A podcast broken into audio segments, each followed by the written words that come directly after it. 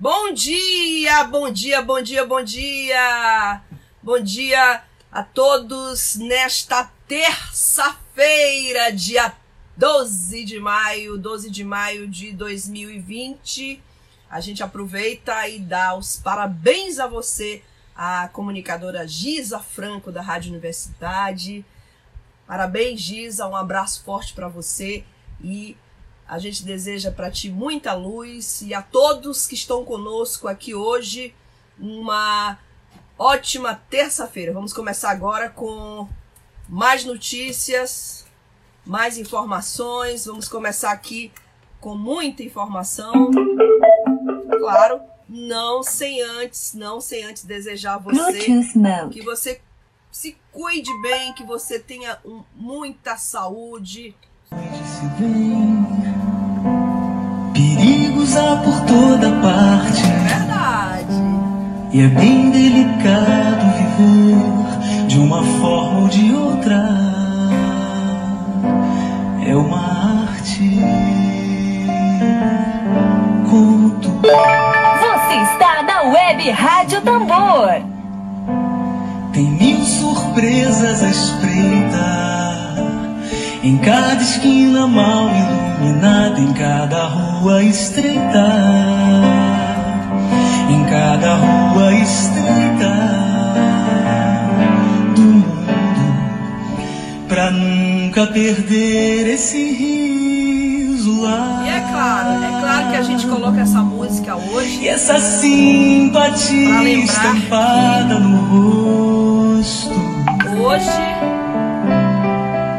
hoje 12 de maio é dia da enfermagem, é dia internacional da enfermagem, é dia dos profissionais que dedicam suas vidas a cuidar de outras vidas. 12 de maio é dia da enfermagem, dia mundial da enfermagem, e é por isso que a gente começa o programa de hoje com essa música Cuide-se bem, porque temos enfermeiros que estão dedicando suas vidas à sua vida.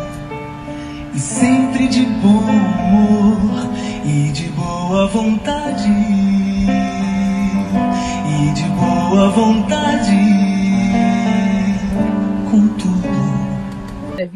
Dedo de prosa.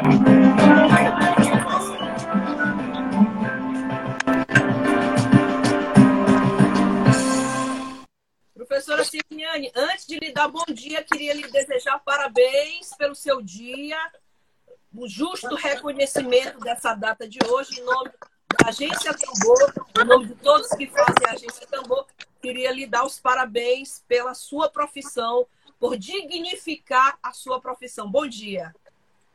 Bom dia e em nome da enfermagem eu agradeço os parabéns. Bom, vamos conversar aqui com a professora Cirliane sobre o dia, hoje, 12 de maio, claro.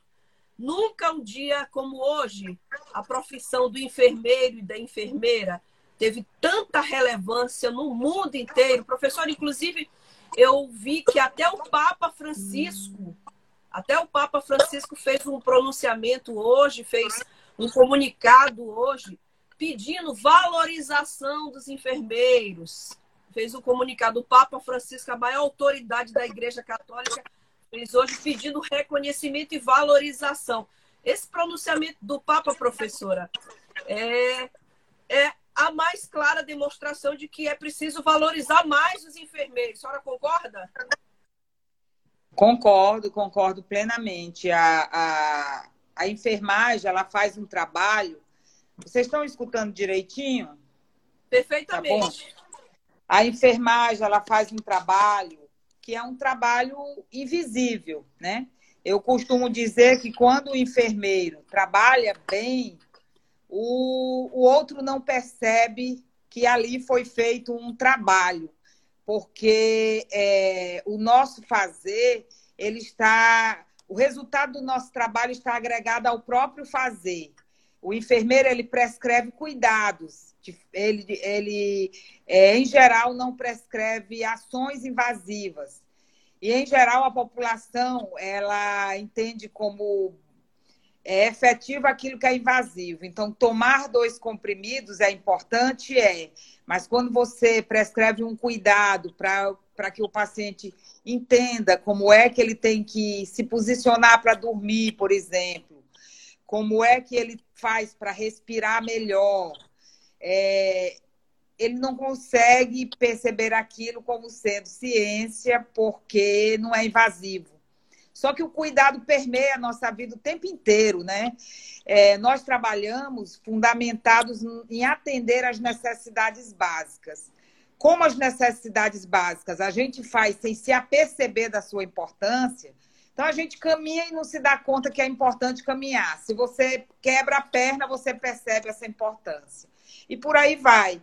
Quando a pessoa não pode é, atender a essa necessidade, chega o cuidado de enfermagem, né? Às vezes para orientar, em outras para ajudar, e em algumas situações até para fazer pelo próprio paciente. Então, é um trabalho, é indispensável. Não tem máquina que substitua o cuidado humano. E o cuidado é a ciência da enfermagem. Bom, eu queria apresentá-la, apesar de que para muita gente ela dispensa apresentações, mas eu vejo que tem muita gente entrando aqui na nossa transmissão. Inclusive a Tamara Laila já está dando bom dia, professora Sirliane. Mas tem pessoas que existem pessoas que não sabem ainda. A professora, ela é doutora, professora Sirliane é doutora do Departamento de Enfermagem da Universidade Federal do Maranhão, a professora Sirliane Paiva, e ela vem atuando dentro e fora da rede de saúde, prestando atendimento domiciliar a pacientes com diagnóstico de Covid-19. Você que não saiba, fique sabendo essa informação importante e também tem feito um trabalho preventivo, não é isso, professora? Fundamental sobre a pandemia do novo coronavírus.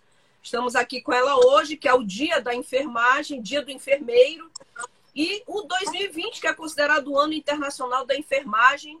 É, então, é impressionante, professora, é incrível, né? Para quem, como eu, que não acredita no acaso, justamente nesse ano que são 200 anos do Dia do Enfermeiro, o ano de 2020 é considerado o ano internacional da enfermagem e 200 anos da enfermeira Florence, é que nunca os enfermeiros do mundo tiveram tanto trabalho. Nunca tiveram tanto trabalho. Então, é, a gente começa agora lhe perguntando sobre esse contato que a senhora tem tido com pessoas, quais são as principais dúvidas que as pessoas estão apresentando em contato com a senhora? O que, que tem mais lhe preocupado com relação, nesse contato, com relação às pessoas, a falta de informação?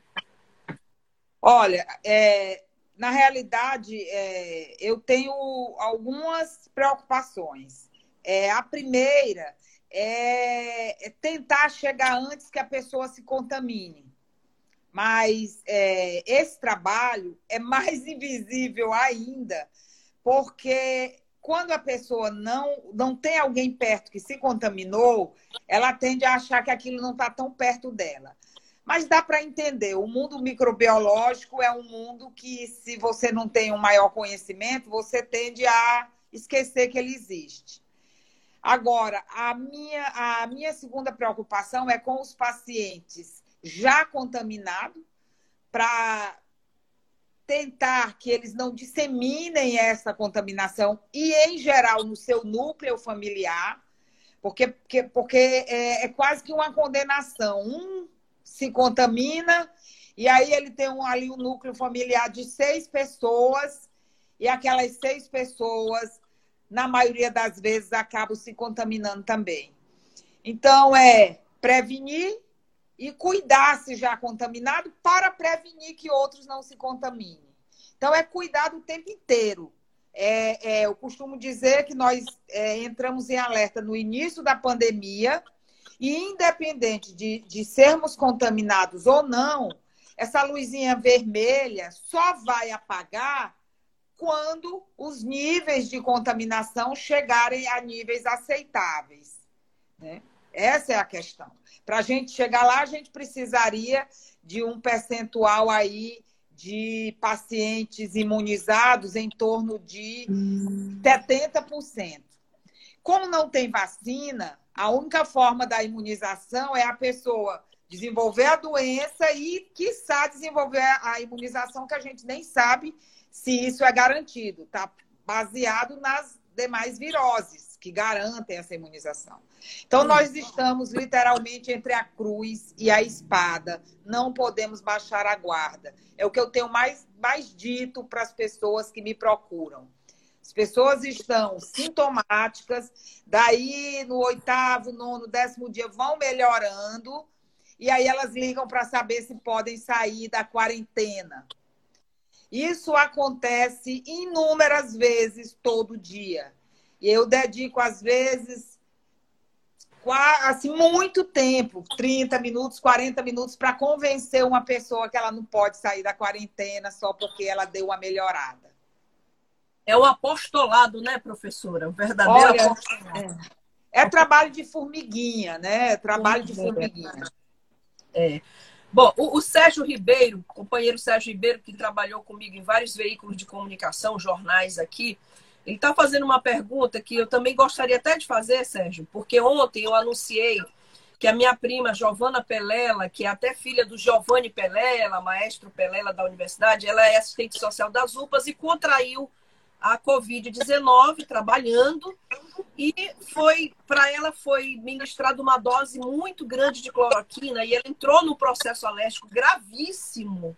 Foi internada assim às pressas com processo alérgico não tanto em conta dos efeitos da Covid, o pulmão estava razoavelmente bem, mas por conta da cloroquina. E o Sérgio está perguntando aqui, professora, pela passagem do dia da enfermagem, parabéns mas gostaria de ouvir sua opinião sobre o uso da cloroquina no tratamento da Covid. O prefeito, diz o Sérgio, de Santa Rita, que é médico, está administrando o remédio, a cloroquina. Então, ele queria ouvir sua opinião e eu também.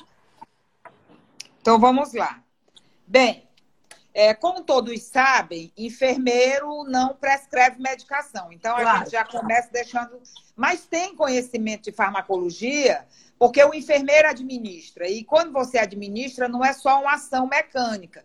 Você precisa saber o que esperar daquela medicação. Quais são os efeitos colaterais, quais são as reações adversas. Existem muitas interações medicamentosas que têm relação é, com as particularidades que o paciente tem. Então, tudo isso precisa ser considerado. É, uma, uma curiosidade é, por exemplo, o aprazamento da medicação. Quem faz é o enfermeiro. Então, o médico ele prescreve a cada seis horas uma medicação, mas ele não diz é para tomar seis da manhã, meio-dia, seis da tarde, meia-noite. Ele fala no intervalo de seis horas. Prescreve Sim. outras medicações. E cabe ao enfermeiro aprazar aqueles horários de um jeito que não haja interação medicamentosa, nem para potencializar a droga e nem para antagonizar a droga. Existem medicamentos que, se você administra um pouquinho antes é, do paciente fazer uso, por exemplo, de uma dieta à base de leite, vai diminuir a ação daquele medicamento. E o médico, quando prescreve X dose de penicilina, ele não vai dizer tomar depois de X horas de ter feito uma determinada dieta. Então, o enfermeiro tem conhecimento sobre a medicação, mas não é para prescrever. Inclusive, porque não é só isso que é importante, né? O uso da cloroquina, assim como o uso de qualquer medicação, ele precisa ser particularizado à situação do paciente.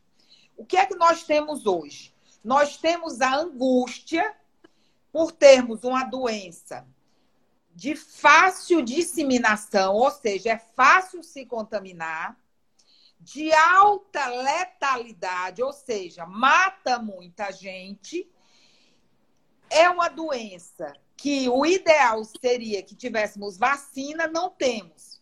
E as pessoas estão usando a medicação na esperança de que elas funcionem como uma vacina. Eu assisti o programa que vocês fizeram com a presidente do Conselho de Farmácia. Sim. E, sim. É, é, vocês, é, ela deu informações aí importantíssimas e vou chamar a atenção para reforçar uma coisa. Medicamento, ele vai agir para é, interromper um mecanismo de ação já efetivo. A vacina tem um mecanismo de ação de prevenir algo que poderá vir a acontecer. Então, o que, é que as pessoas estão achando? Elas estão achando que se tem a doença, mas ela ainda não tem as complicações que aquela medicação é, poderia atuar para interferir aquele mecanismo, elas querem começar a tomar medicação antes de apresentar. Como se e fosse vacina, né? É, mas o, a medicação, ela não tem o efeito da vacina. Então, é, é o absurdo que a gente vê as pessoas, e aí você percebe o egoísmo do ser humano. Eu não chamo isso de instinto de sobrevivência, não, tá? Eu chamo de egoísmo as pessoas irem à farmácia, pegarem um remédio, se trancarem em seus apartamentos de luxo e tirarem aquele remédio da pessoa que por que está lá se expondo por algum motivo e que se contaminou e que pode desenvolver uma pneumonia, por exemplo, e não vai ter azitromicina para tomar porque acabou no mercado.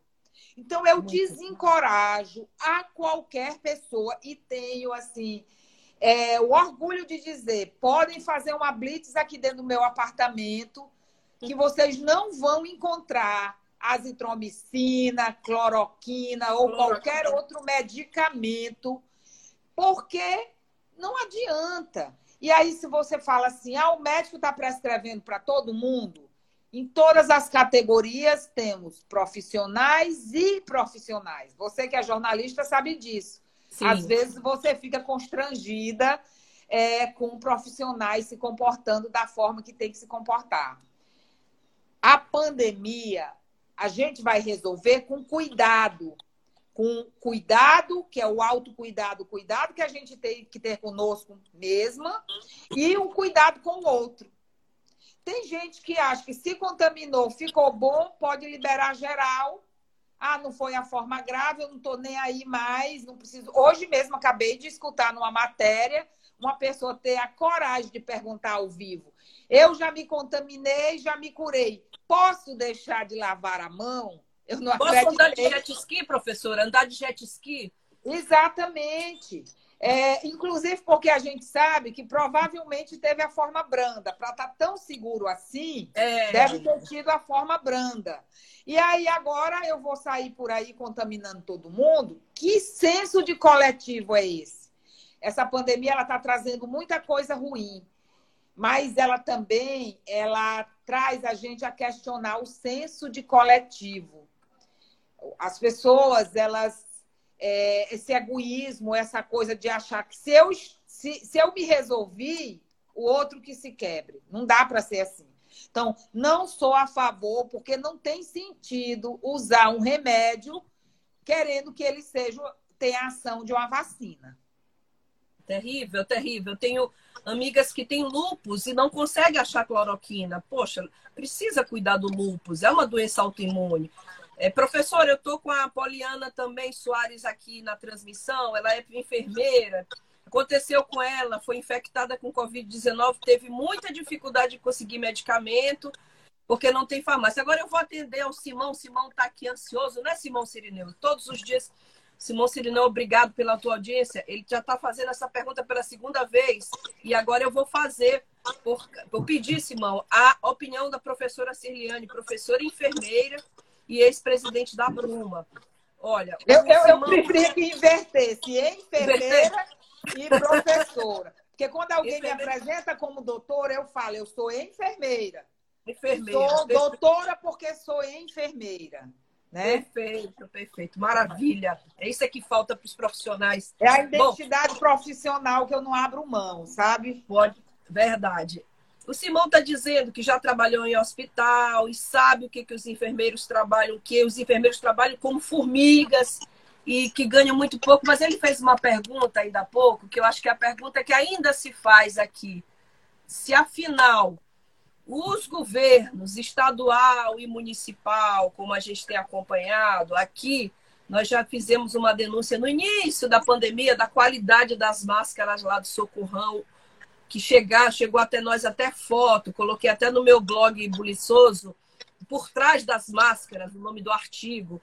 E ele pergunta a sua opinião. A senhora acha que o governo tem cuidado dos enfermeiros? Se EPI tem ou não tem? Que informações? Na verdade, o Conselho de, de Enfermagem já esteve aqui.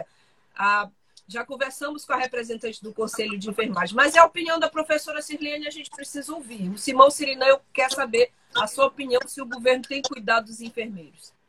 Olha, é, essa situação ela, ela está agudizada, né? Agudizada, o cuidado do enfermeiro está em, em plena e dos profissionais de saúde em plena agudização. O que quer dizer isso?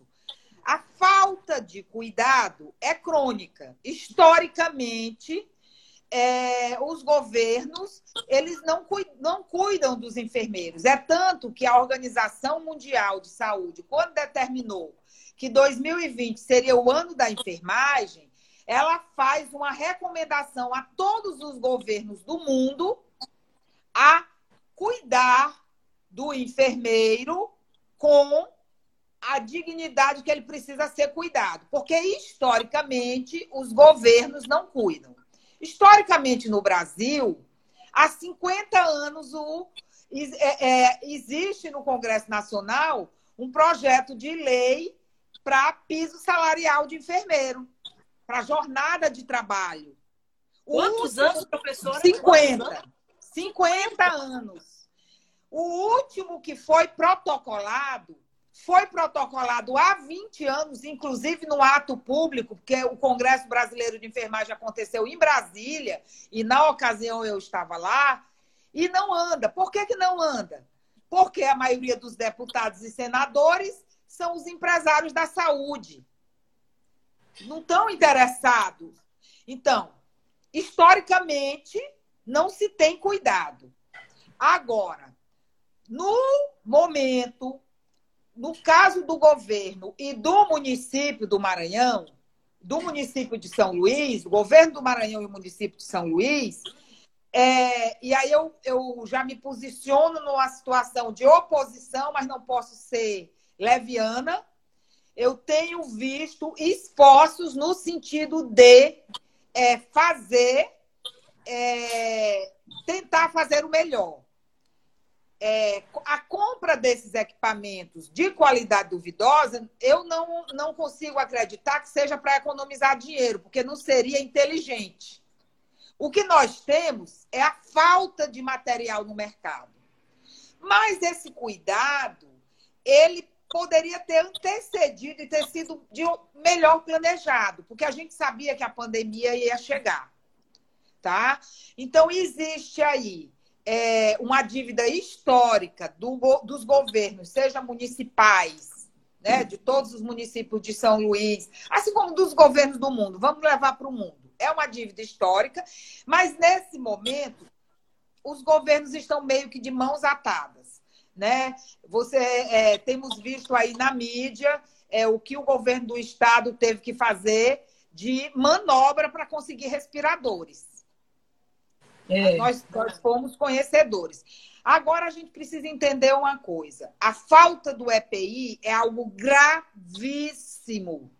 Mas além da falta do EPI, tem uma coisa que o governo pode fazer, pelo menos de forma emergencial, não sei se vocês estão entendendo. Não está comprando o EPI adequado, eu entendo que não é para economizar, não tem para comprar. Mas tem uma coisa que o governo pode fazer, que é alterar a jornada de trabalho desse povo que está lá no fronte, submetida tá. a uma carga viral estúpida. O governo pode fazer um decreto para, nesse período de, de pandemia, garantir que esses profissionais tenham uma carga diminuída para que eles se mantenham saudáveis e continuem cuidando.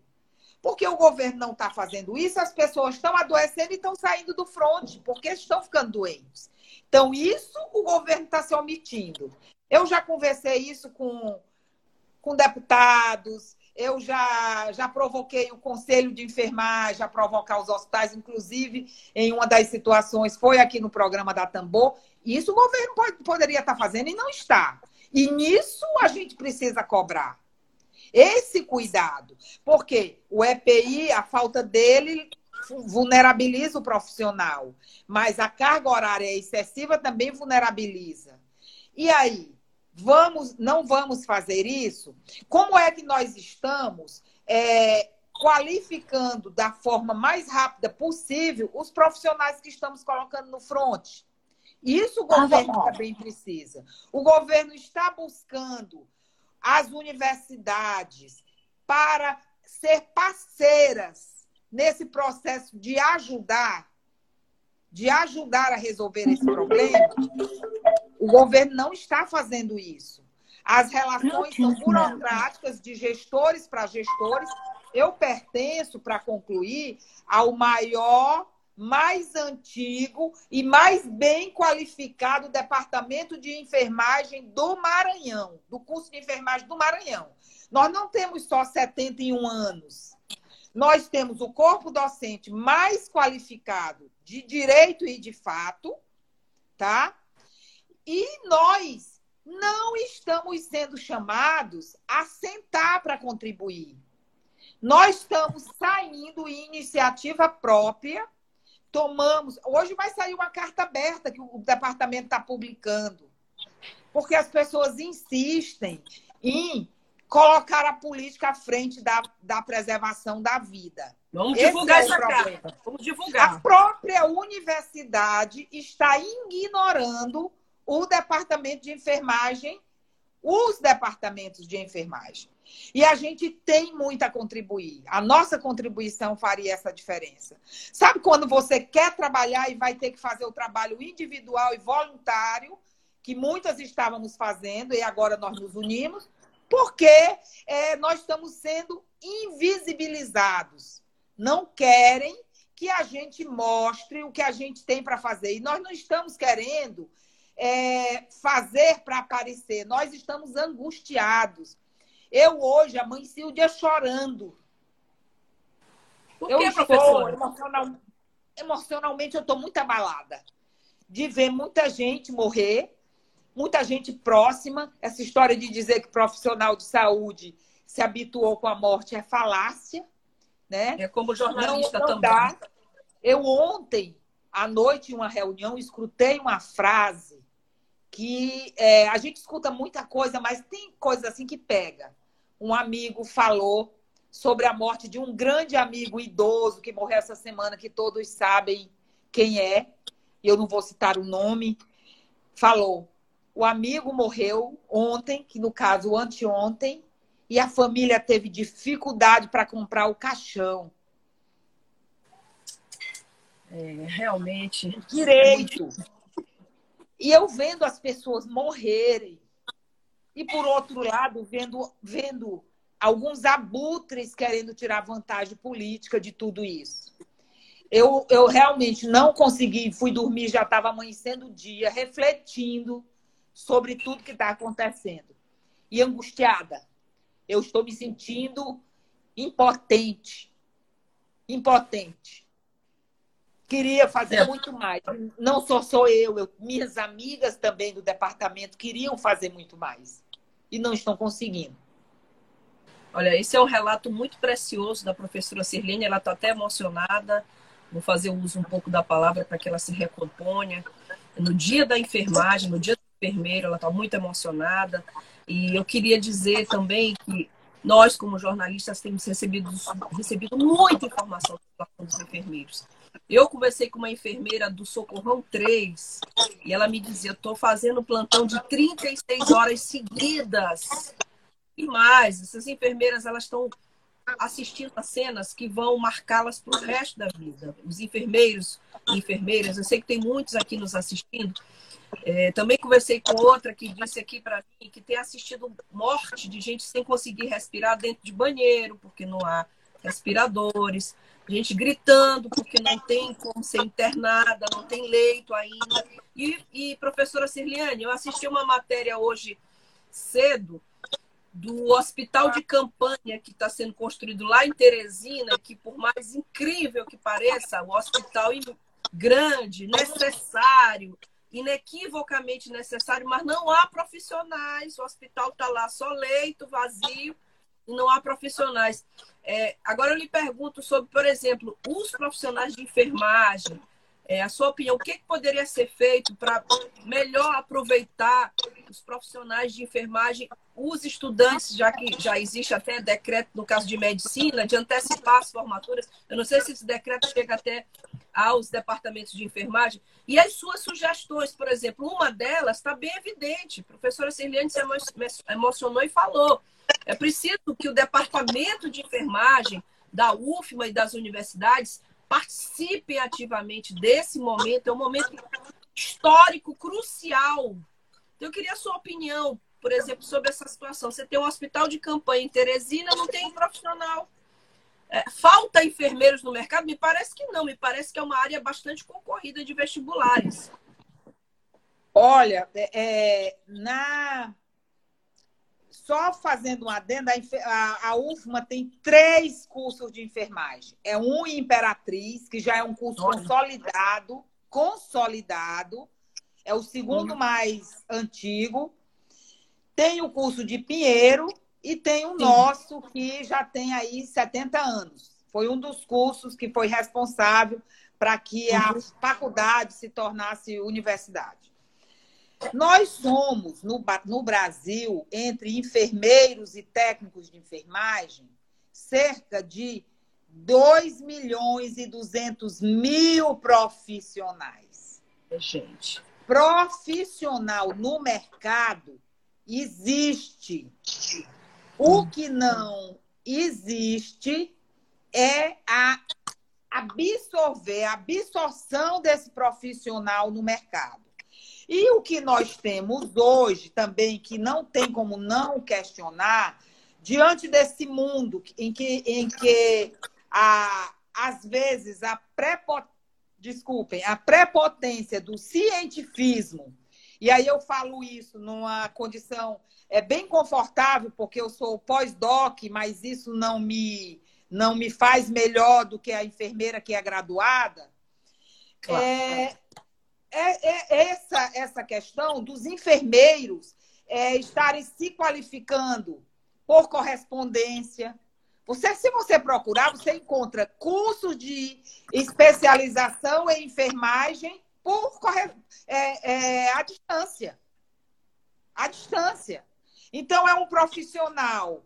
E o profissional quer a qualificação, ele vai atrás tem o título e está com dificuldade de executar a sua propriamente dito, porque para você aprender a trabalhar numa UTI, você tem que efetivamente estar dentro de uma UTI, não é ir lá e visitar uma UTI. Claro. É trabalhar. Temos profissional no mercado? Temos. Mas não querem gastar com isso. Precisaria, nesse momento, se, se fizermos uma enquete aqui, Aqui agora, com os poucos enfermeiros que estão na sala, a maioria aqui eu vejo que ex-alunos. Muita gente. Conhecem enfermeiros desempregados, eles vão cada um vai botar aí uma dúzia ou mais. Técnicos de enfermagem desempregados tem aos montes. Tem aos montes. A solução não é antecipar a formatura, porque aí dá uma visibilidade. Estou antecipando a formatura. No mercado sim, tem. Sim, sim. Mas vamos dar dignidade de assistência para essas, de trabalho para essas pessoas e trazê-las para trabalhar. Teresina tem uma excelente faculdade de enfermagem na Federal do Piauí, tem diversos outros cursos em outras faculdades com certeza demanda reprimida tem. Agora vamos botar a mão no bolso e chamar esses profissionais. Sabe o que, é que estão fazendo no Rio de Janeiro? Tirando os profissionais dos hospitais, é, dos hospitais físicos, é, fixos, aqueles que já existem, e transferindo para os hospitais de campanha. É lógico que vai faltar aqui. E é. não é porque não tenha profissional no mercado. E onde a universidade entraria nisso? Organizando, onde os enfermeiros, os, os professores entrariam nisso, organizando esse fluxo, é, distribuindo, qualificando de uma forma rápida é, no que desce, voltado diretamente para os sinais, para as necessidades que são geradas a partir da Covid e supervisionando isso e ajudando a engrenagem a funcionar. Mas não existe Sim. essa vontade política. Desculpa eu ter me alongado na resposta, mas é porque não, é não. negócio. A gente aproveita aqui, a gente sabe que o governo do estado ele tem rádio clipping, ele monitora os programas. Eu sei que o governo do estado nos ouve, a agência Tambor, e a gente aproveita para sensibilizar o secretário Carlos Eduardo Lula, que é extremamente sensível, é, o, governo, de forma geral, a fazer essa interface com a Universidade Federal do Maranhão, com o departamento que é reconhecidamente um dos melhores cursos da Universidade Federal. A universidade até tem, só que a universidade está ignorando que é. tem no departamento de enfermagem quase 50 professores extremamente qualificados se colocando para trabalhar. É, é estranho, professora. A gente tem uma universidade que tem um reitor que é médico, né? Então fica difícil compreender. Eu estou aqui com muito depoimento de gente. A Poli, acho que é Poliana, Poli, a Poli Oliveira, está dizendo aqui que estão buscando as universidades, não estão sequer treinando os profissionais de forma adequada. Só absurdo que está acontecendo aqui. E aí, é, a, é muita gente aqui participando. Eu agradeço a todos. A, a professora Sirlene sempre traz muito, provoca muita audiência para nós aqui. E, e, inclusive, o Simão está dizendo assim: gente, eu amo essa meia, essa professora. é porque ela está falando de verdade aqui.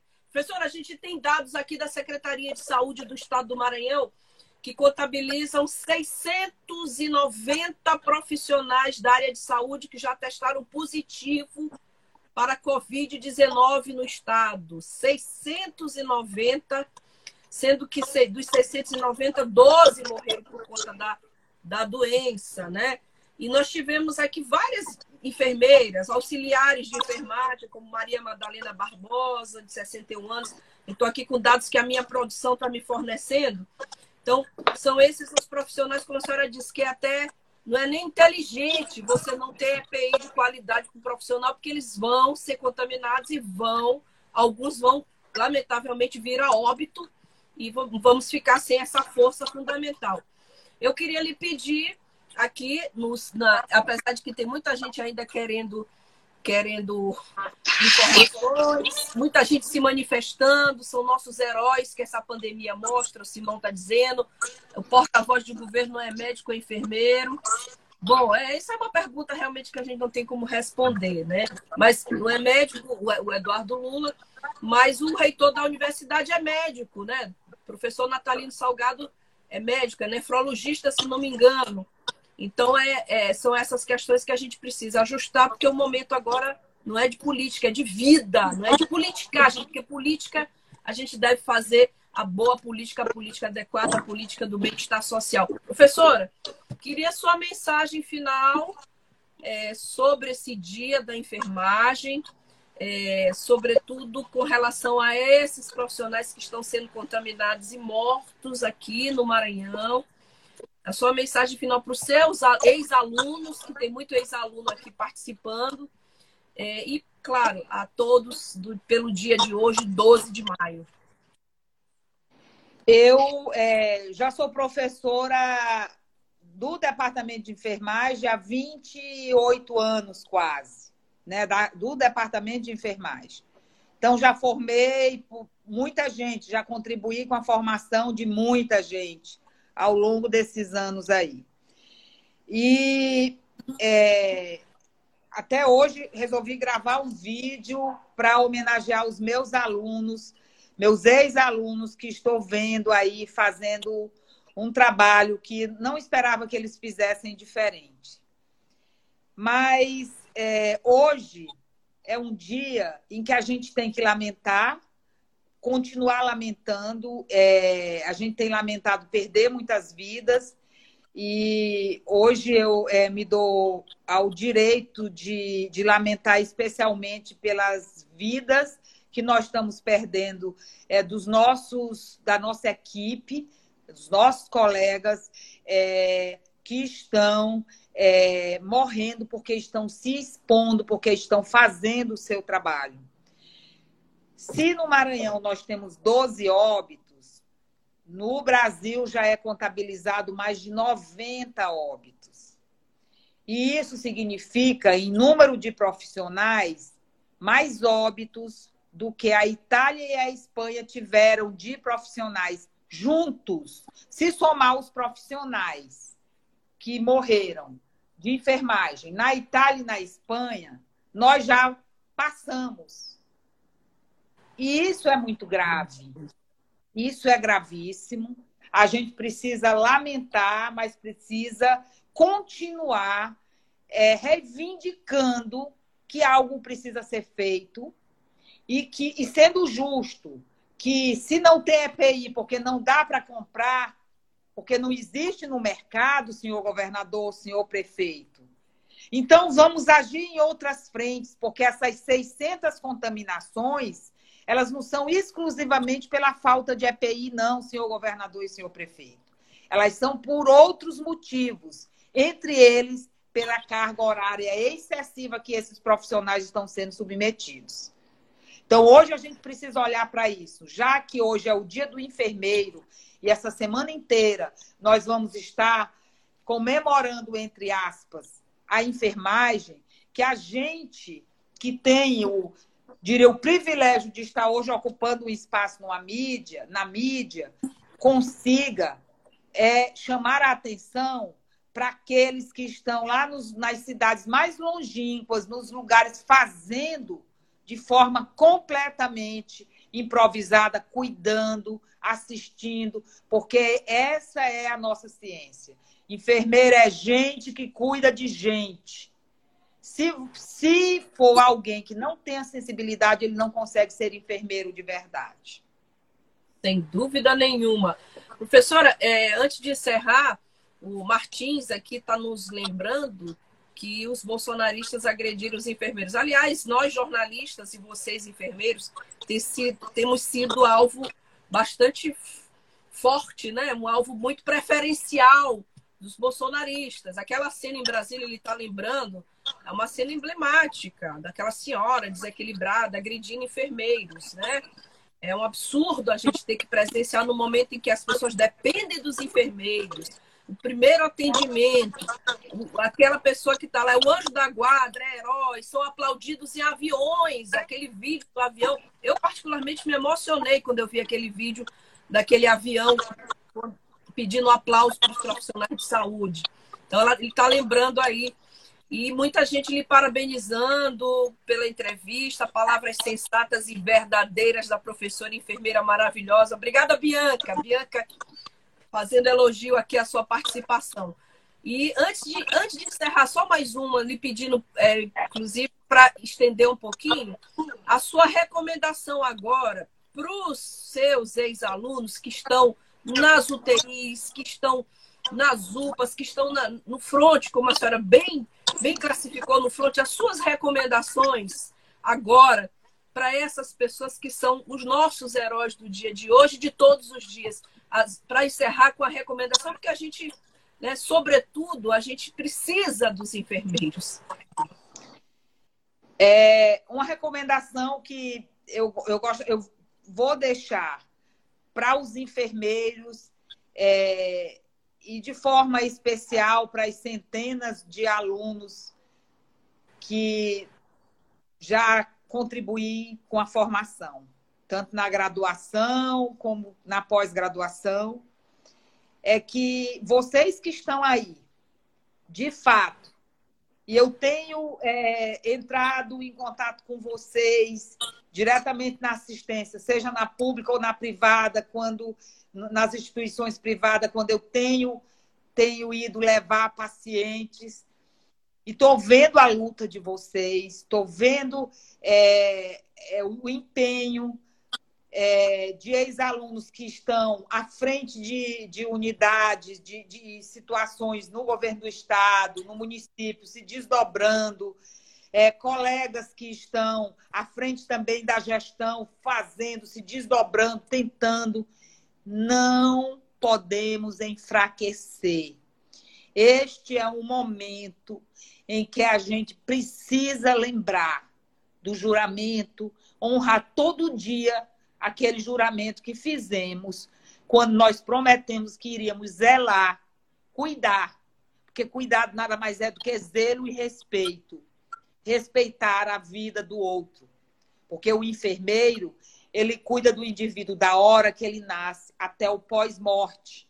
Porque o cuidado com o corpo também é da nossa responsabilidade. E eu sei que vocês estão fazendo bem feito. Eu tenho orgulho de todos vocês.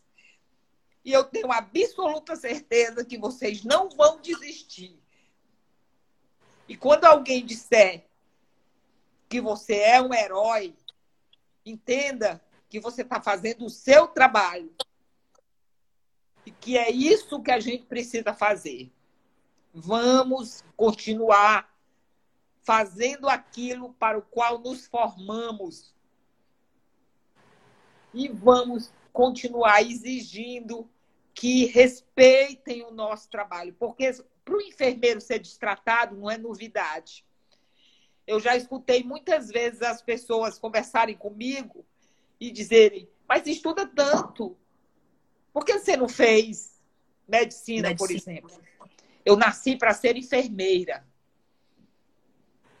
Assim como muitos nasceram para ser enfermeiros. E cuidar é tão nobre quanto operar, por exemplo. Não adianta você ser submetido a uma cirurgia com o melhor cirurgião se no pré e no pós-operatório você não tiver tido o cuidado de uma equipe de enfermagem. Então, vamos é, tirar a energia de onde a gente não tem e aquela luzinha vermelha, quando ela apagar, a gente descansa. Mas enquanto a pandemia não terminar, cada enfermeiro tem que ser enfermeiro 24 horas. Eu hoje não sou nada, eu não sou militante, eu não sou nada, eu sou enfermeira. Enquanto a pandemia estiver, só me procure para falar de saúde. As outras, minhas outras ações estão ali em stand-by. Gente, é, realmente você que está ouvindo a gente pela plataforma Spotify do Tamborcast, a professora Sirliane está muito emocionada. E palavras absolutamente verdadeiras, vinda do coração. Depoimento histórico. Eu peço a todos vocês que são enfermeiros, que são estudantes de enfermagem, que ouviram essa entrevista, que estão ouvindo, compartilhem essa entrevista. A plataforma Spotify, você entra no Tamborcast, tem um link. É histórica a entrevista que a professora Sirliane está nos dando agora. Por isso, professora, não posso deixar de lhe agradecer muito. Patrício Barros comentando uma fala de vida, que a sua fala foi uma fala de vida tão necessária nesse momento. Foi uma transfusão de vida para essas pessoas que estão cuidando de outras vidas. Obrigada repito, em nome de toda a equipe da Agência Tambu que está trabalhando em casa, nós agradecemos pelas suas palavras e, sobretudo, pela sua emoção, porque é um depoimento que vem da alma. Obrigada e até a próxima, a gente diz isso.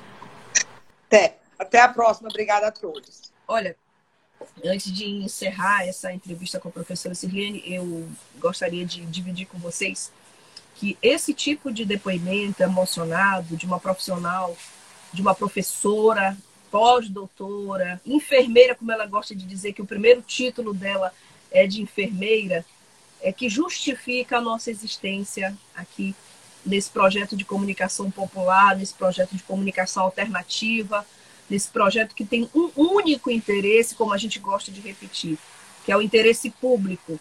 Portanto, são essas entrevistas que justificam o nosso trabalho. Agradecemos a todos vocês que estão conosco aqui todos os dias, aos que hoje nos conheceram. E esse tipo de depoimento e essas repercussões das entrevistas é que nos animam a continuar arrufando, continuar arrufando esse tambor, Martins. E a informação melhor ainda a gente teve também aí tão boa quanto essa emoção da professora Sirliane, foi da entrevista que nós tivemos hoje. Tivemos ontem uma entrevista com uma representante do Sindicato das Empregadas Domésticas, a Isabel, representante também da Federação Nacional das Domésticas, E o economista Felipe de Holanda, que esteve já aqui conosco e que assistia à entrevista, fez um artigo com base na nossa entrevista ontem feita com a Isabel sobre direitos humanos e trabalho doméstico remunerado sob o lockdown. Hora de rever o decreto estadual, ele falando da, da essa, esse decreto que tornou os serviços domésticos essenciais. Então, são essas essas repercussões das entrevistas, que a gente espera muito que a fala da professora Cirliane chegue às autoridades desse Estado, para que a gente possa juntos construir e resistir, sobreviver e fazer valer essa profissão, não apenas com aplausos, mas com valorização profissional, com reconhecimento, como até mesmo o Papa Francisco hoje fez uma fala direcionada aos enfermeiros do mundo inteiro. Obrigada pela audiência. A gente volta amanhã e lembre-se, cuide-se bem. Até amanhã. por toda parte. E é bem delicado viver de uma forma ou de outra. É uma arte como tudo. Cuide-se bem. Cuide-se bem, até amanhã. Tem mil surpresas à espreita. Em cada esquina mal iluminada, em cada rua estreita. São 12 horas. Em cada rua estreita.